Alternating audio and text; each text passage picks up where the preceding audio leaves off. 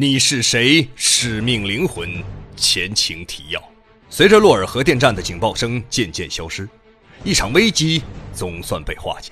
电站的工作人员和指挥部内的瓦西里等人处在一片欢腾之中。另一方面，金斯基在瓦西里的命令下，在安尔图市警察局内采取非常手段对嫌犯进行审问，并获得了重要的情报。留守核电站的特种部队队员们。找到并拆除了恐怖分子安装在核电站的信号发射器，这是自从礼堂人质劫持事件发生之后，瓦西里带领众人获得的第一次胜利。谢尔盖也久违的与瓦西里攀谈起了美食，临时指挥部中一片安宁。可此刻的礼堂中又会如何呢？第二章，二十九，斯德哥尔摩综合症。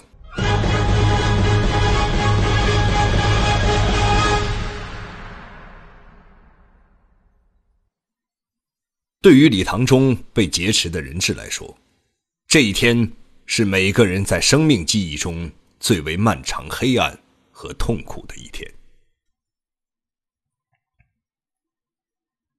陈刚将控制洛尔核电站的那个年轻人的信息传递出去之后，就被乌姆紧急招进了舞台后面的那间狭小的屋子里，又给他分配了一个新的任务。你好啊，我的中国医生，谢谢你救了我一命。乌姆对陈刚说话的时候，右手放在胸口的地方，对陈刚挤出一丝微笑。陈刚见到乌姆，还是感到一种发自内心的恐怖，尽管眼前这人的面相看上去并不是那么凶恶。假如陈刚不知道乌姆领导手下做的那些带给世界上无辜者灾难的恐怖行为，陈刚还认为此人彬彬有礼，待人和善。所以陈刚在乌姆面前不敢表现出丝毫的怠慢和自己的好恶情绪。医生以救人医病为天职，陈刚套用电影中的台词讨好乌姆。乌姆听了陈刚的回答，点了点头，拿起桌子上的瓶装水和面包香肠，走到他面前，递给他，眼睛盯着陈刚，说道：“你认为，人们在惊恐中的精神状态，能坚持多久不崩溃？”乌姆问话的时候，用嘴朝礼堂的方向努了努，显然乌姆是在询问。礼堂中的人质在变得疯狂之前，还可以坚持多长时间？陈刚并没有回答乌姆这个问题。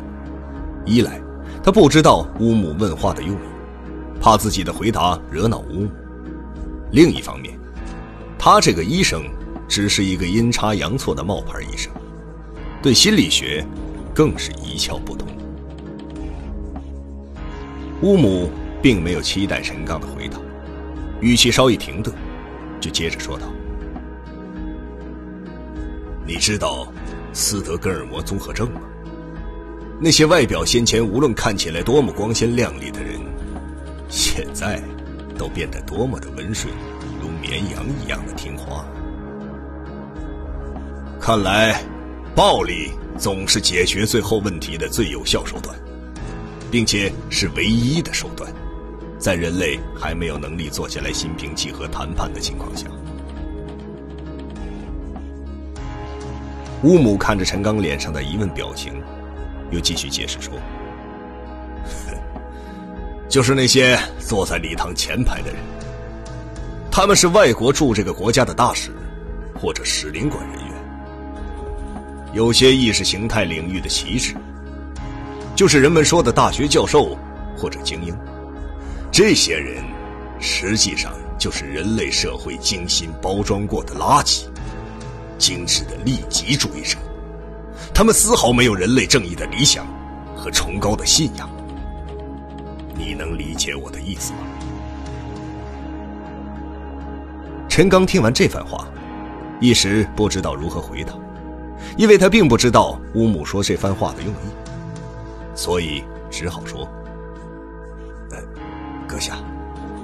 我不懂政治，也许你说的有些道理。陈刚在心中经过思索，才找到了“阁下”这个称呼。也许适当恭维一下乌母，在目前情况下，多少能得到一些关照吧。陈刚嘴上一边应答着，一边用眼睛观察着乌母脸上表情的变化。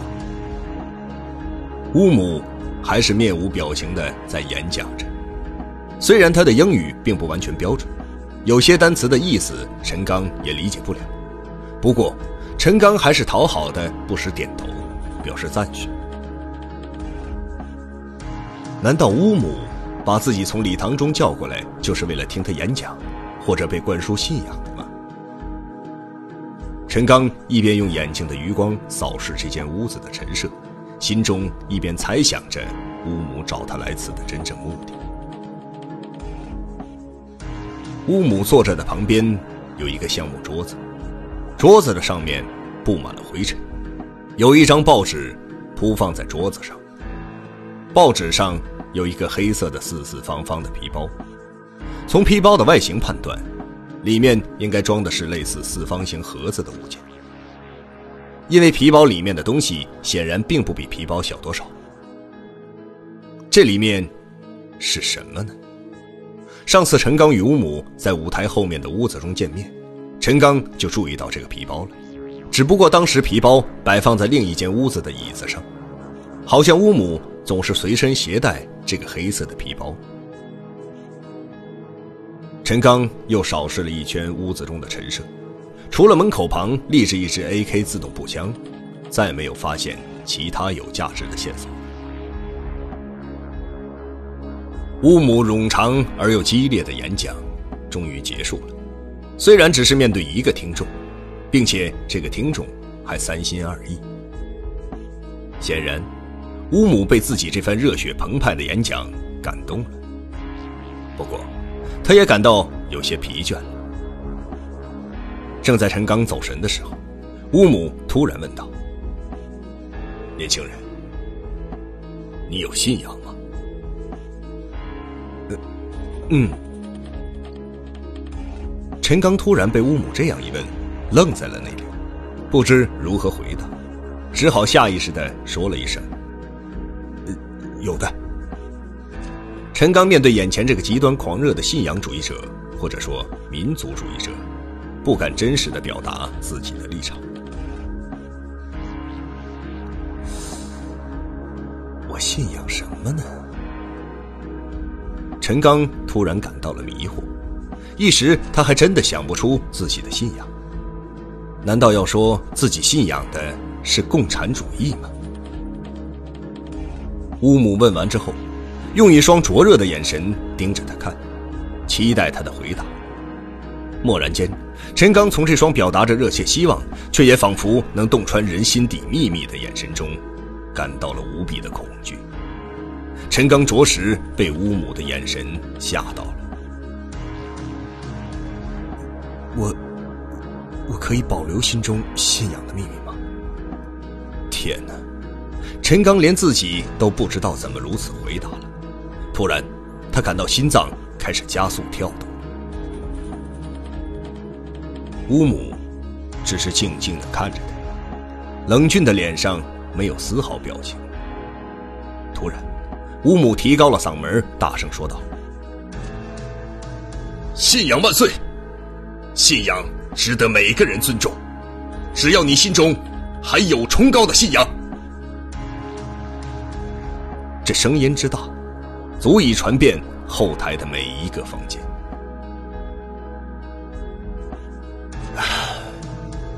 你去礼堂协助他们照顾人质吧。有些人的身体已经极度虚弱了，你可以用你的医术挽救他们的生命。对于你的信仰，是一种救赎。他们是无辜的，生命只是政治斗争的筹码而已。但筹码。却是必不可少的。乌姆突然话锋一转，对陈刚说出了这次将他叫到礼堂会面的真正目的。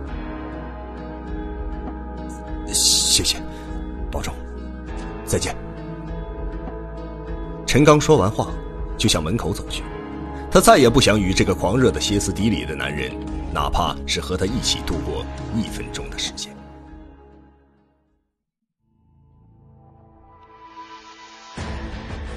离奇失踪的货轮，那艘船到底是怎么失踪的？不可思议的力量，是我的时间变快了，还是他的时间变慢了？突如其来的变故，这座大礼堂现在由我们接管了。不断传来的讯息，看来有人在里面给我们做内应。神秘人的身份到底是谁？灵狐，欢迎收听《你是谁？使命灵魂》第二章，作者王金，由。徐淼播讲。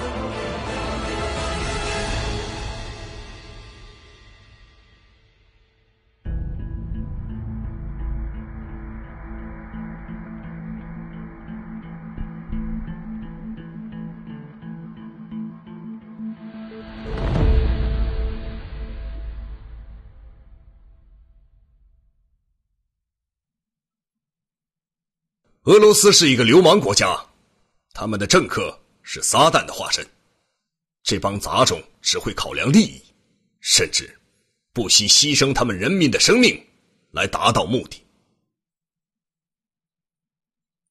陈刚一只脚踏出屋门的一瞬间，乌母在他身后大声说道：“陈刚不敢回头与乌母那双眼睛对视，立即加快了脚步，伴随着剧烈的心跳，快步从后台的过道向舞台走去。”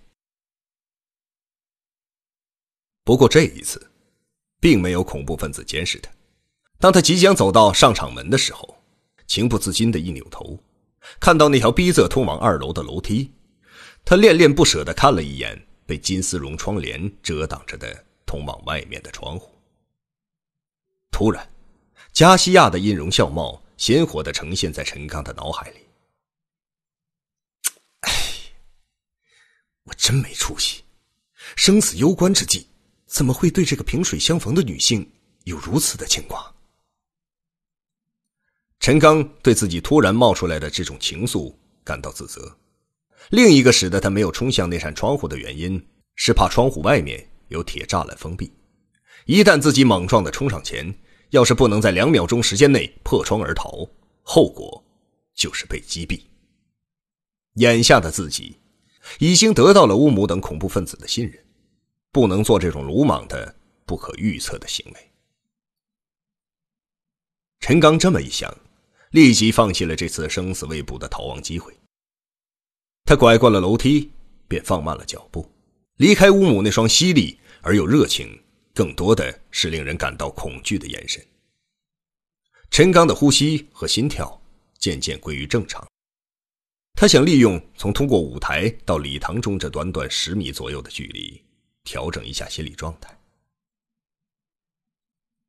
一只脚即将踏上舞台的陈刚，突然耳中捕捉到一阵急促而又清晰的脚步声。陈刚不用回头看，此时即使回头，他也无法看到后台的情况。随着那阵急促的脚步声之后，一个年轻的声音说道：“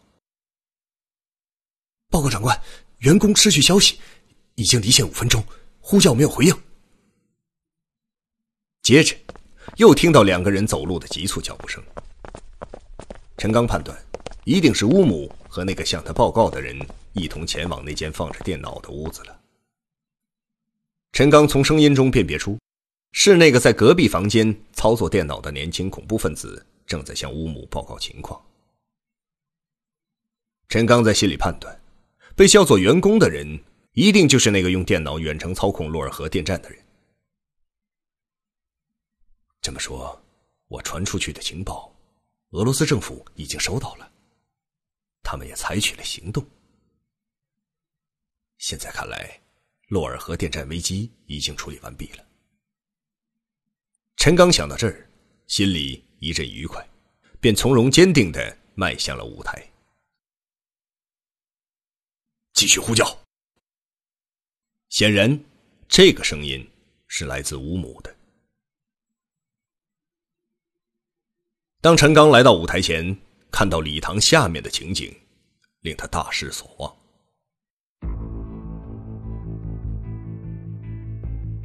礼堂中的人们犹如被抽取了灵魂的僵尸一般，每个人的脸上都麻木不仁。人类本来应该有的喜怒哀乐等表情，现在已经丝毫看不到了。难道这就是乌姆对自己说的？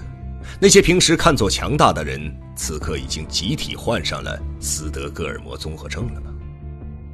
陈刚又向前排的座位看去，这些坐在前排的人都是衣着华丽，在社会上有着很高地位的人。此刻，这些人衣衫不整，脸上也死气沉沉的瘫倒在座位上。一个持枪的恐怖分子对他眯了眯眼睛。似乎挤出了一丝微笑，这人就是第一次引领谢尔盖去见乌姆的那名恐怖分子。看来这个人是一个小头目。医生，你去给每个人检查身体，对身体虚弱的人可以适当医疗，但是只能给每个人一个面包、一瓶水，这是严格的纪律。这个小头目显然已经得到了乌姆的命令，对陈刚说话的时候，并没有用枪指着他。陈刚点头称是后，就来到了他的面前。陈刚用眼睛在礼堂中寻找着加西亚，也许是双方心有灵犀，在陈刚看到加西亚的时候，加西亚也正用热切的眼神注视着陈刚。我需要助手。陈刚对着那个恐怖分子说话的同时，向加西亚挥着手，示意他过到自己身边来。食品和药品在后面礼堂的过道里，你可以自己去拿。那个持枪的恐怖分子小头目对陈刚说完，就沿着礼堂的过道开始巡视去了。加西亚跟在陈刚的后面，向礼堂后部走去。一名持枪的恐怖分子守候在礼堂的入口处，看到是陈刚走到近前，便向他示意可以进去。走出礼堂内部，来到礼堂外面的过道，一个持枪的恐怖分子正在守护着谢尔盖送进来的食物和药品等物资。这些食物药品堆成了一大堆，即使礼堂中每一个人都分一份，也用不完。为什么乌姆？还要对人质限量供应。陈刚和加西亚除了喝了一点上次从乌姆那儿带回来的一瓶瓶装水之外，已经十多个小时没有吃任何食物和饮水了。由于紧张恐惧，再加上一夜无眠，二人的身体已经极度虚弱。加西亚挽着陈刚，踉踉跄跄地向那堆食品走去。陈刚看到瓶装水之后。立刻引起了口腔中燃烧般的干热饥渴感。他的嘴动了动，下意识地做了一个吞咽的动作。在没有见到食物和水的时候，陈刚并没有感到饥渴此强烈。陈刚紧握着加西亚冰冷的手，内心中却有着一种异样的感觉。他望着加西亚，加西亚也含情脉脉地注视着他。嘴角微微向上，露出微笑的表情，算是对陈刚带上他作为助手的报答。那个持枪的恐怖分子，冷眼望着陈刚和加西亚蹲在地上豪饮牛奶，大快朵颐，吃相极为难看。